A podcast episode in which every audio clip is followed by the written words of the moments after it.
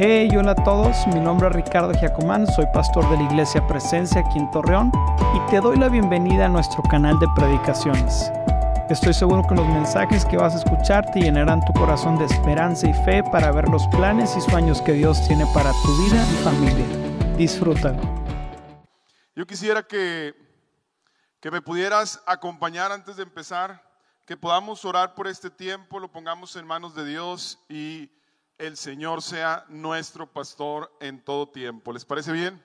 ¿Por qué no inclinas tu rostro y le dices, gracias Señor por lo que el día de hoy, Señor, tú tienes preparado para nosotros, Señor?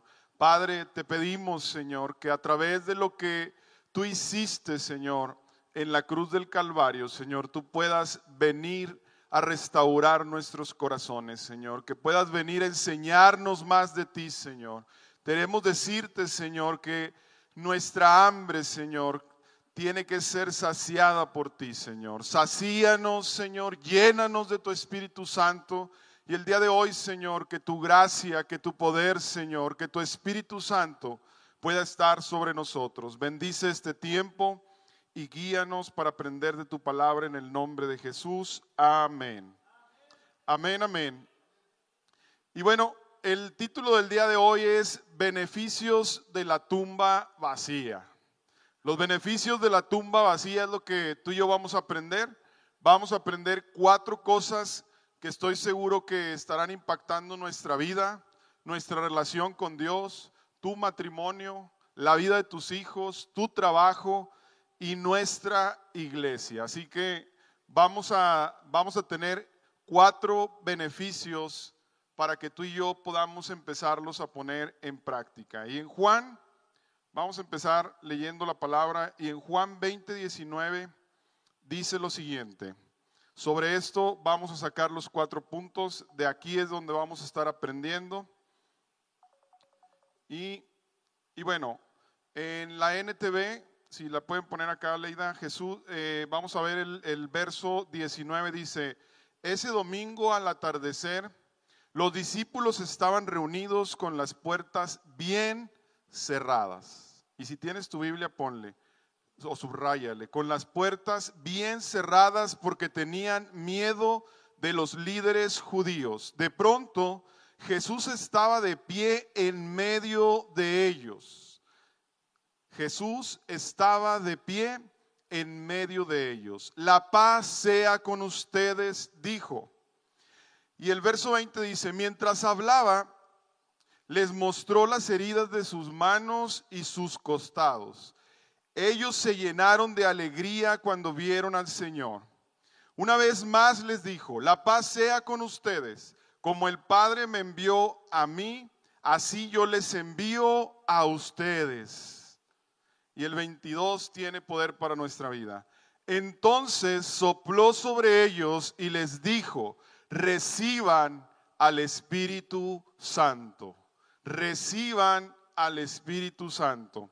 Esto lo habla Jesús en medio pues de una crisis por la cual estaban atravesando los los 12, bueno, los 11 discípulos estaban atravesando esta crisis y y vamos entonces a aprender cómo el Señor Jesús en medio de nuestras dificultades, en medio de los problemas, cuando las, cuando las temporadas en nuestra vida vienen a inquietarnos, a robar nuestra paz. ¿Alguna vez algo te ha robado la paz? ¿Sí? En tu casa, en el trabajo, en la iglesia, algo te ha robado la paz. ¿Y cómo te sientes? Pues te sientes angustiado, te sientes con temor, hay incertidumbre en nuestras vidas, pero el día de hoy tenemos que reconocer y hacernos conscientes que somos, el, somos los hijos de Dios. Y quiero decirte algo como paréntesis. Todos, todos han escuchado, algunos han, han leído, algunos historiadores que hablan de Abraham Lincoln. Y este hombre, cuando declara la abolición de la esclavitud de los Estados Unidos, cuentan algunos historiadores, esto está interesante, cuentan algunos historiadores que muchos de los estadounidenses no se habían dado cuenta que estaban siendo libres, no se habían dado cuenta que tenían beneficios, no se habían dado cuenta que estaban en libertad. Eso me parece asombroso y había una razón. Eran personas que no sabían leer y que no sabían escribir. Y en muchas ocasiones, esto me ha sentido porque en muchas ocasiones, tú y yo que hemos conocido, recibido a Jesús, que lo seguimos, en muchas ocasiones nos pasa lo mismo. Se nos olvidan los beneficios de su gracia. Se nos olvida que somos hijos del príncipe de paz, que somos hijos del Dios sanador, del Dios que perdona, del Dios que restaura, del Dios que ha dado su gracia sobre nosotros para desatar libertad, para desatar perdón en nuestras vidas, para ser libres de la enfermedad. Y, y nos pasa como a estos estadounidenses. El Señor ya nos liberó, el Señor ya nos sanó, el Señor ya nos sacó de nuestra tumba y en muchas ocasiones tú y yo seguimos atados con la falta de perdón, con ciertos miedos, con, con el freno puesto en nuestro matrimonio. ¿Te ha pasado que de repente tienes el freno puesto? No, y si mi esposa piensa diferente, y si no me recibe de esta manera, y si no piensa, y si, y si no, y me va a decir, y me va a contar, y estamos con el freno puesto. Y eso nos ata para poder incluso hablar vida a nuestra esposa, para perdonarla, para abrazarla. Igual pasa en la vida de nuestros hijos. Pero el día de hoy lo que quiero que al menos en esta pequeña introducción podamos visualizar es que hay algo importante en ti y en mí, que tenemos a Jesús. Y lo importante es que somos hijos de un Dios Padre, de un Dios eterno, de un Dios que no cambia.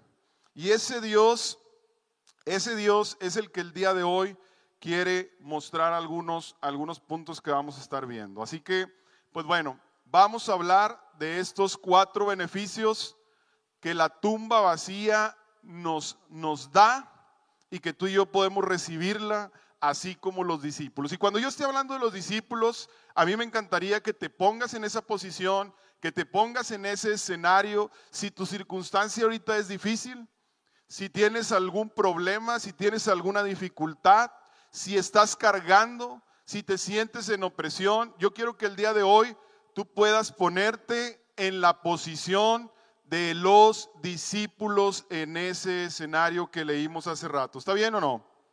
¿Sí o no? ¿Sí?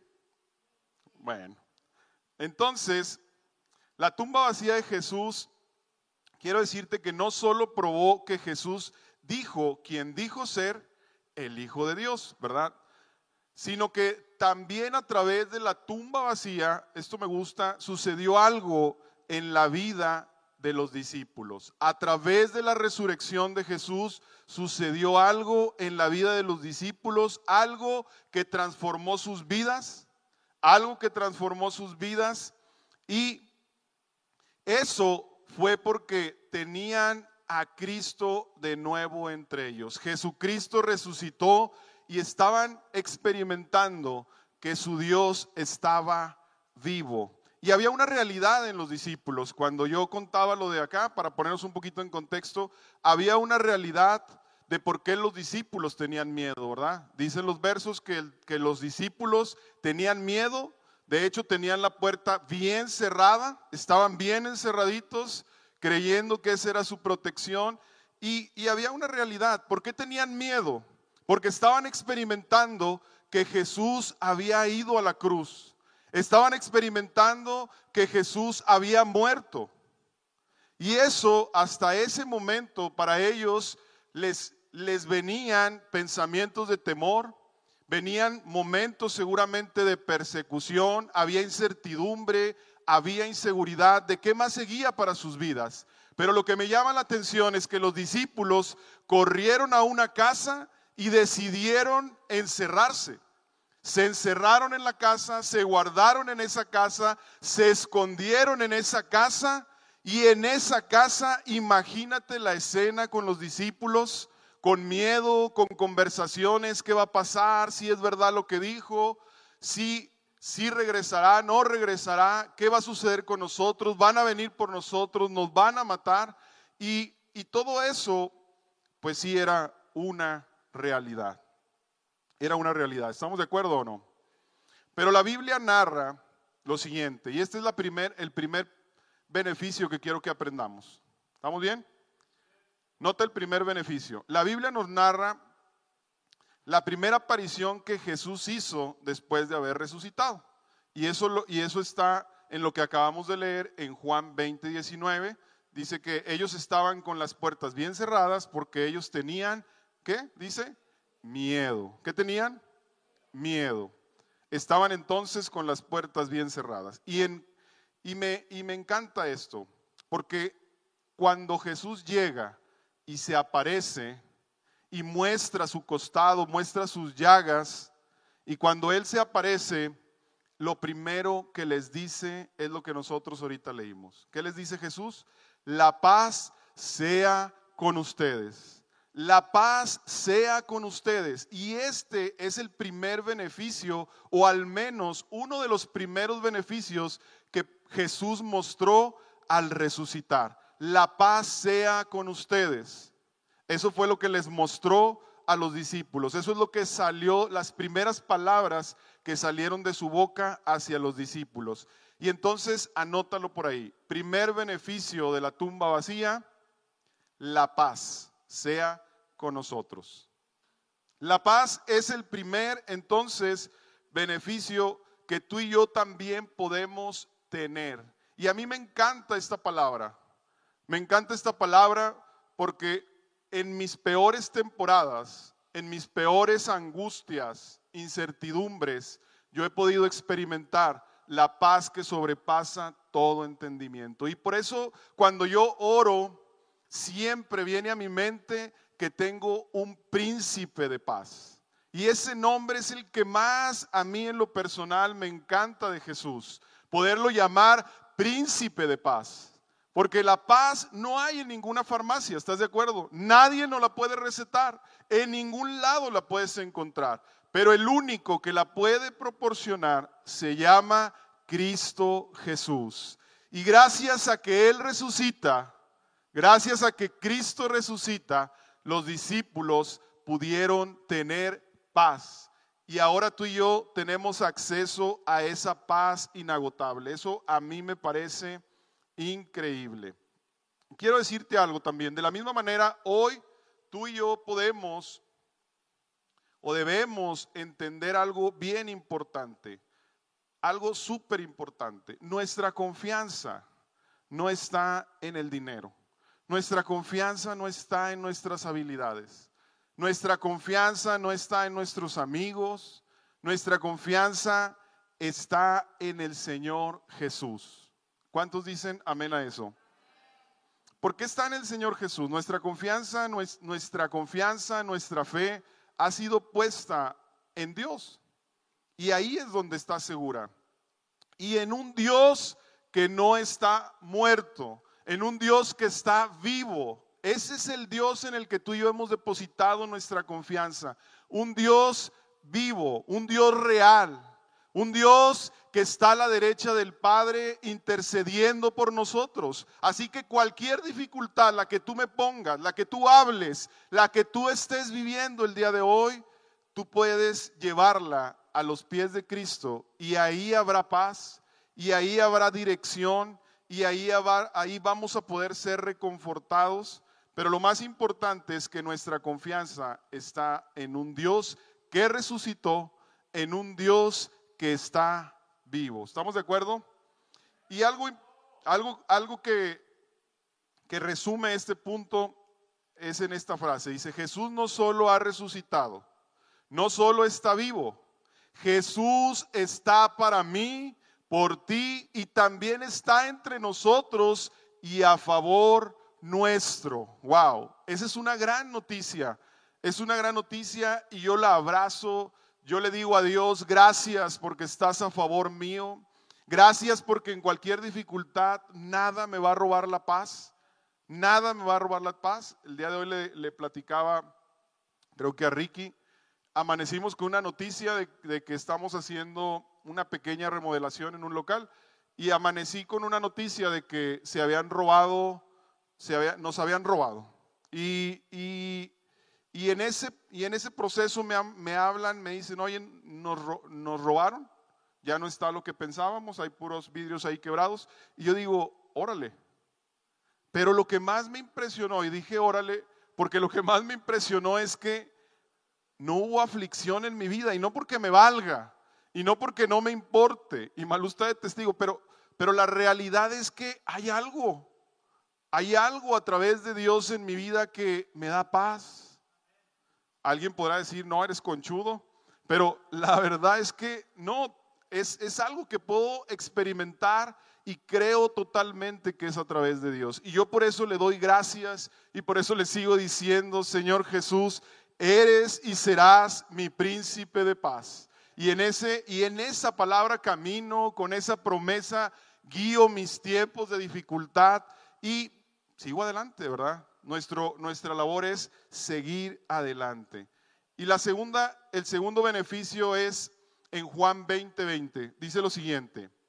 Mientras hablaba, les mostró las heridas de sus manos y sus costados. Ellos se llenaron, ¿de qué? De alegría cuando vieron al Señor.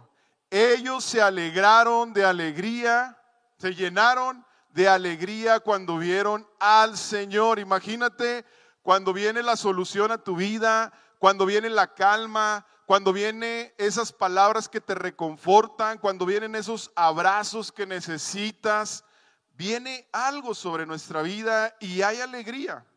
Así que el día de hoy a mí me encantaría que tú pudieras que tú pudieras conectar con esa alegría que solo Dios da. Así que dale una sonrisa a alguien, al de atrás, al de adelante, pero una sonrisa donde enseñes los dientes.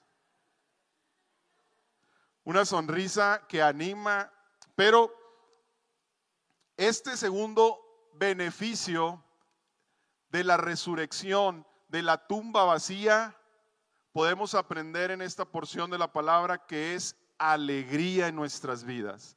Nuestros días se alegrarán, nuestros días se gozarán en el Señor, porque Jesús es nuestro gozo. Jesús es nuestra alegría a donde quiera que vayamos. Y no tienes por qué andar con una cara enojado. Yo he aprendido y le digo, Dios, cambia mi rostro, alégralo, que yo pueda expresar que tengo a Jesús dentro de mi corazón, que tengo a Jesús cuando llego a mi casa, no solamente cuando llego a la iglesia, cuando llego al trabajo, y sé que y sé que para algunos puede ser difícil, pero el Señor es el que nos da la alegría. ¿Cuántos dicen que sí se puede ser alegres en el Señor? Y, y hay algo aquí que no quiero que se me vaya, dame un segundo. Entonces decíamos pues que la resurrección finalmente trajo alegría al corazón de estos discípulos. De la misma manera, el día de hoy, la resurrección trae alegría a nuestros corazones. ¿Sí o no? ¿Alguien sí escuchó o no? La resurrección trae alegría a nuestros corazones, iglesia. No importa lo que estés pasando el día de hoy.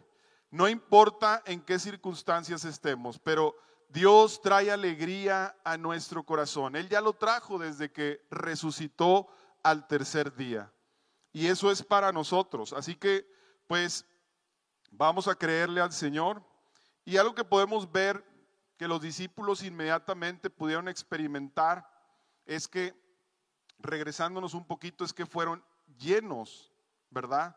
Fueron llenos del Espíritu Santo y el Espíritu Santo vino a reconfortar, el Espíritu Santo vino a traer alegría y se habían dado cuenta que Jesús, su maestro, su pastor, quien los guiaba, estaba de vuelta entre ellos. Y ese era un motivo de gran alegría para ellos.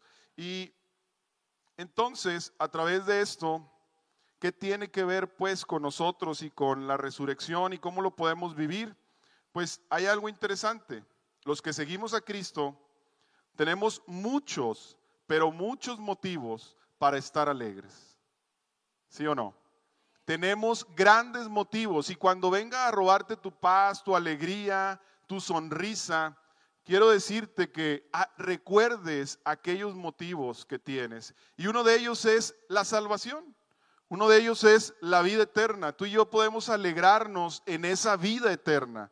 Podemos alegrarnos en que hay salvación. Y lo más maravilloso es que no tenemos que hacer nada para ganar nuestra salvación. Es un regalo maravilloso de Jesús. ¿Y por qué más podremos estar alegres? por lo que Jesús hizo en la cruz del Calvario. Podemos estar alegres, y esto me encanta, podemos estar alegres porque tu futuro, mi futuro, está en las manos de Jesús. El futuro tuyo y mío está en las manos de Jesús, que, que hay dificultad o incertidumbre económica, que no hay trabajo, que mi matrimonio se está cayendo a pedazos, que no encuentro con quién me voy a casar, que tengo dificultades en mis relaciones, que hay problemas entre nosotros, quiero decirte, quiero decirte que nuestro futuro está en las mejores manos y esas son las de Jesús. Así que no te tienes por qué afligir. Simplemente tenemos que decirle al Señor, Señor, guíanos, óbranos, llénanos de tu sabiduría, pon palabras adecuadas en mi boca hazme un hombre, hazme una mujer que dependa de ti, que cada mañana pueda experimentarte, que pueda tener tiempos contigo, que pueda ser un hombre y una mujer de oración que se interesa por relacionarse contigo. Pero si tú y yo solo nos quedamos que el Señor da alegría sin relacionarnos con Él, nos vamos a perder de muchos, de muchas cosas. Nos vamos a perder de todo el pastel. Vamos a agarrar solo la cerecita, porque se escucha bonito. El Señor da alegría aunque tú quieras o no. A pesar de la cara de Víctor, Dios da alegría. ¿Sí? ¿Estamos de acuerdo? Y quiero decirte entonces que la manera en la que vamos a estar llenos de este beneficio es relacionándonos cada mañana con Él, cada momento, cada instante, reconociéndole que Él es nuestra alegría. Y eso nos lleva, nos lleva a que tengamos un corazón lleno de gratitud, lleno de gratitud. Los que están aquí, los chavos, ¿cuántas veces le dijiste a tu mamá, gracias por el alimento de hoy? Gracias mamá porque me despediste, gracias porque te levantaste, gracias porque eres parte de mi vida. ¿Cuántas veces le dijiste a tu esposo, a tus hijos, qué maravilloso eres, esposo? Gracias. ¿Sí le, han dicho a sus esposos, señoras? Sí, íranlas. Andan bien aplicadas, puedo. Denle un aplauso a las señoras esforzadas. Y bueno, hasta aquí, hasta aquí yo todavía sigo impactado y nos faltan dos cosas. Hasta aquí entonces lo primero que, que Jesús hizo en los discípulos les dio paz. Lo segundo que hizo, cuando ellos reconocieron que era Jesús, que era el Maestro y vieron las heridas que tenía, recuperaron su alegría. Y la número tres viene en Juan 20, 21. Dice lo siguiente, una vez más les dijo, la paz sea con ustedes. Como el Padre me envió a mí, así yo los envío a ustedes. Wow. Como el Padre me envió a mí, así yo los envío a ustedes. Y ese está bien profundo. Está súper profundo porque en la vida muchas veces andamos sin rumbo. Caminamos, vamos y venimos afligidos, cargando situaciones, cosas del pasado, pero se nos olvida que hay alguien que nos ha enviado. Hay alguien que nos ha entregado un llamado y ese se llama Jesús. En muchas ocasiones vemos personas que andan por la vida, espero que no seamos nosotros, pero en muchas ocasiones hay gente que no vive, que solamente sobrevive, ¿estamos de acuerdo? Que la ve solo sobreviviendo al día y a ver qué pasa y no tienen un propósito de vida, les hablas de Dios y están peleados y hay tantas cosas, incluso a veces nos pasa a nosotros. Pero lo que te quiero decir pues es que en muchas ocasiones estas personas no tienen propósito. Y hay una frase que se me olvidó poner aquí el nombre, pero bueno, esa, esa frase es de alguien muy famoso, se van a acordar, que dice, el hombre más pobre en el mundo no es el que no, no, es el que no tiene dinero. El hombre más pobre es el que carece de propósito. Las personas más pobres son las que carecen de propósito. Está fuerte. Está súper fuerte. Pero tú que estás en Cristo, yo que estoy en Cristo, tenemos un propósito eterno. Tenemos un propósito maravilloso. Y entonces el propósito es más importante que el dinero. El propósito es más importante que la fama. El propósito es más importante incluso que nuestro trabajo. Tu propósito no es tu trabajo. En tu trabajo hay propósito. En el dinero hay propósito. ¿Estamos de acuerdo? Porque solo el propósito le da sentido, escucha esto, solo el propósito le va a dar sentido y significado a nuestra vida. ¿Estamos de acuerdo? Solo el propósito le da sentido y significado a nuestra vida. Sin propósito nuestra vida, nuestra vida no va a tener sentido, va a carecer de significado, va a carecer de propósito, de llamado Necesitamos ese propósito de parte de Dios. Entonces, ve, ve lo siguiente. Está comprobado, hay, hay estadísticas que muchas personas, como te decía ahorita, viven sin propósito. No saben por qué están en la tierra, respiran, comen, duermen, pero viven sin propósito. Y ahora esto tiene una gran revelación para nuestra vida, porque la resurrección de Jesús explica un beneficio que es el que estamos hablando, y es que a través de su resurrección el Señor viene a darnos propósito. ¿Sabías que es cuando Jesús se aparece y le habla a sus discípulos, fue el primer escenario donde Jesús les habla de propósito. Antes no les había hablado de propósito. Él los guiaba, Él los pastoreaba, Él los dirigía, Él los alimentaba y ellos estaban seguros.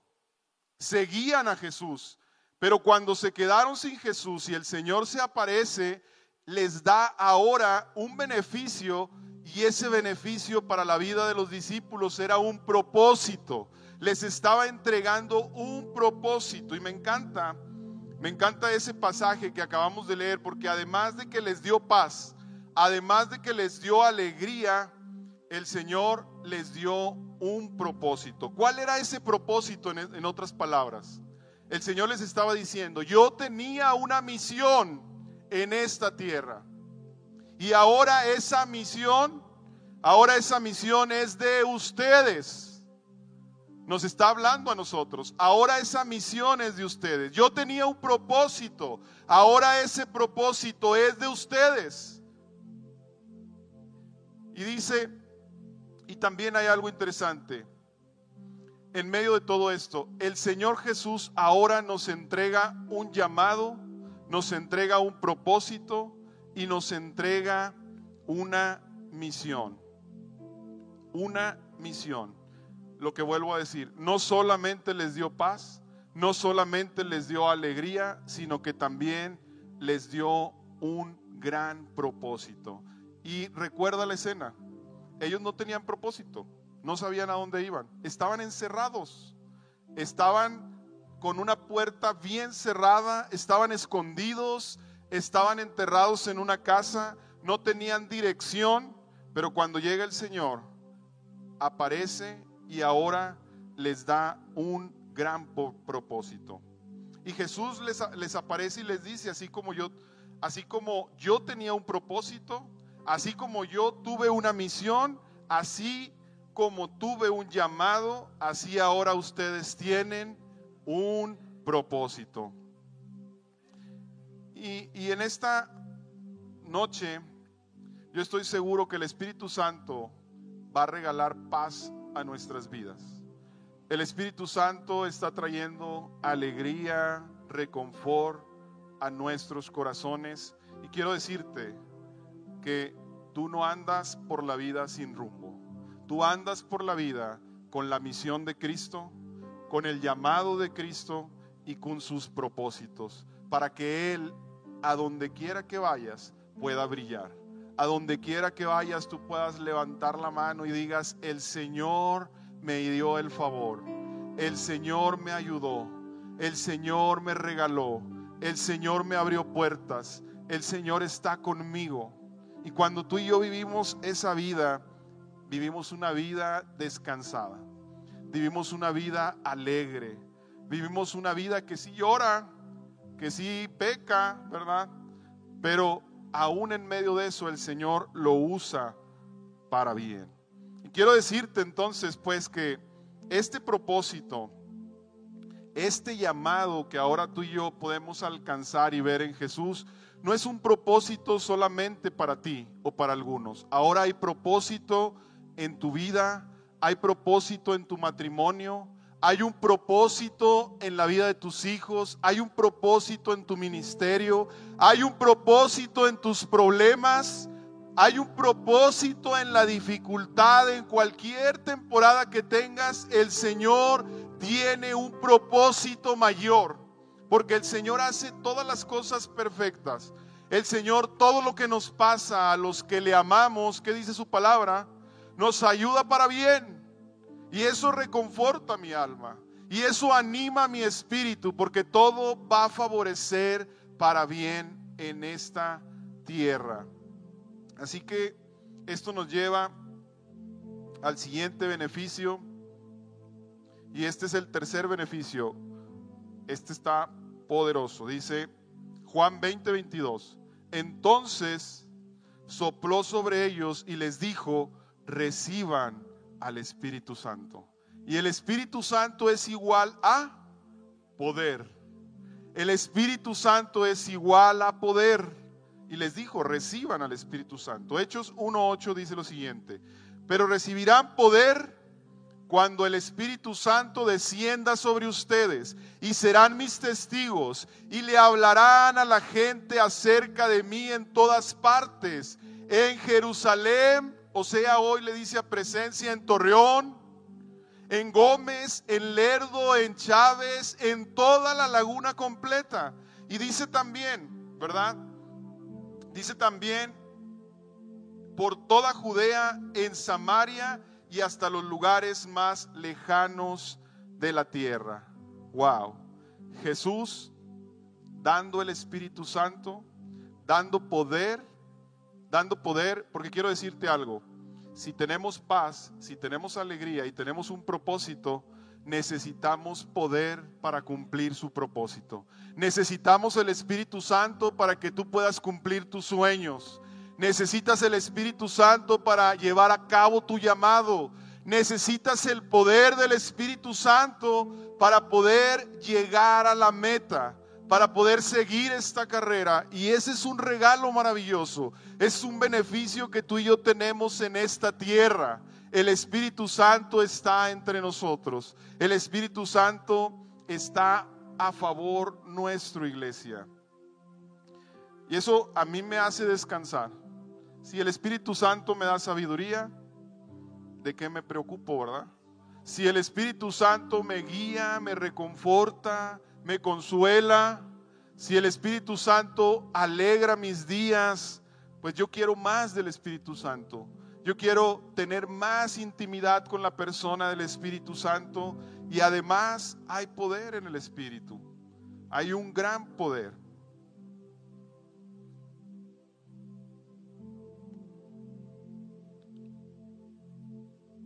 Y hay algo que quiero que podamos ver. Y si te puedes poner de pie.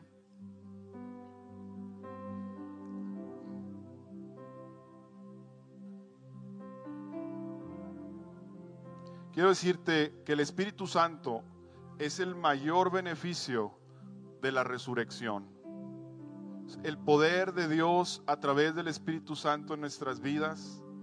Ese poder es para que tú y yo podamos ser sanados para que tú y yo podamos perdonar, para que tú y yo podamos dar libertad, para que tú y yo podamos tener un matrimonio exitoso, para que cada hombre que entrega su vida a Jesús pueda ser un hombre de una sola pieza, de una sola mujer, para que los matrimonios puedan estar blindados, para que nuestros hijos puedan florecer. Es el poder que nos dará el Espíritu Santo. ¿Y, y por qué es importante el Espíritu Santo? Porque Él, iglesia, nos va a habilitar. Porque el Espíritu Santo nos va a capacitar. Y el Espíritu Santo te va a llenar de sabiduría para poder ir conforme a su propósito de Dios. Nada nos va a desviar de sus propósitos, no te preocupes, descansa. Nada que hoy esté pasando en tu vida te va a desviar de tu propósito. Y lo único que tenemos que hacer es descansar en el Señor. Porque el Espíritu Santo entonces es igual a poder. Y bueno, ¿por qué no cierras tus ojos y puedes visualizar y conectar con Dios y le dices, Señor, yo quiero de tu paz, yo quiero de tu alegría, Señor. Anhelo, Señor, que tu propósito en mi vida dé guía, Señor, dé un rumbo.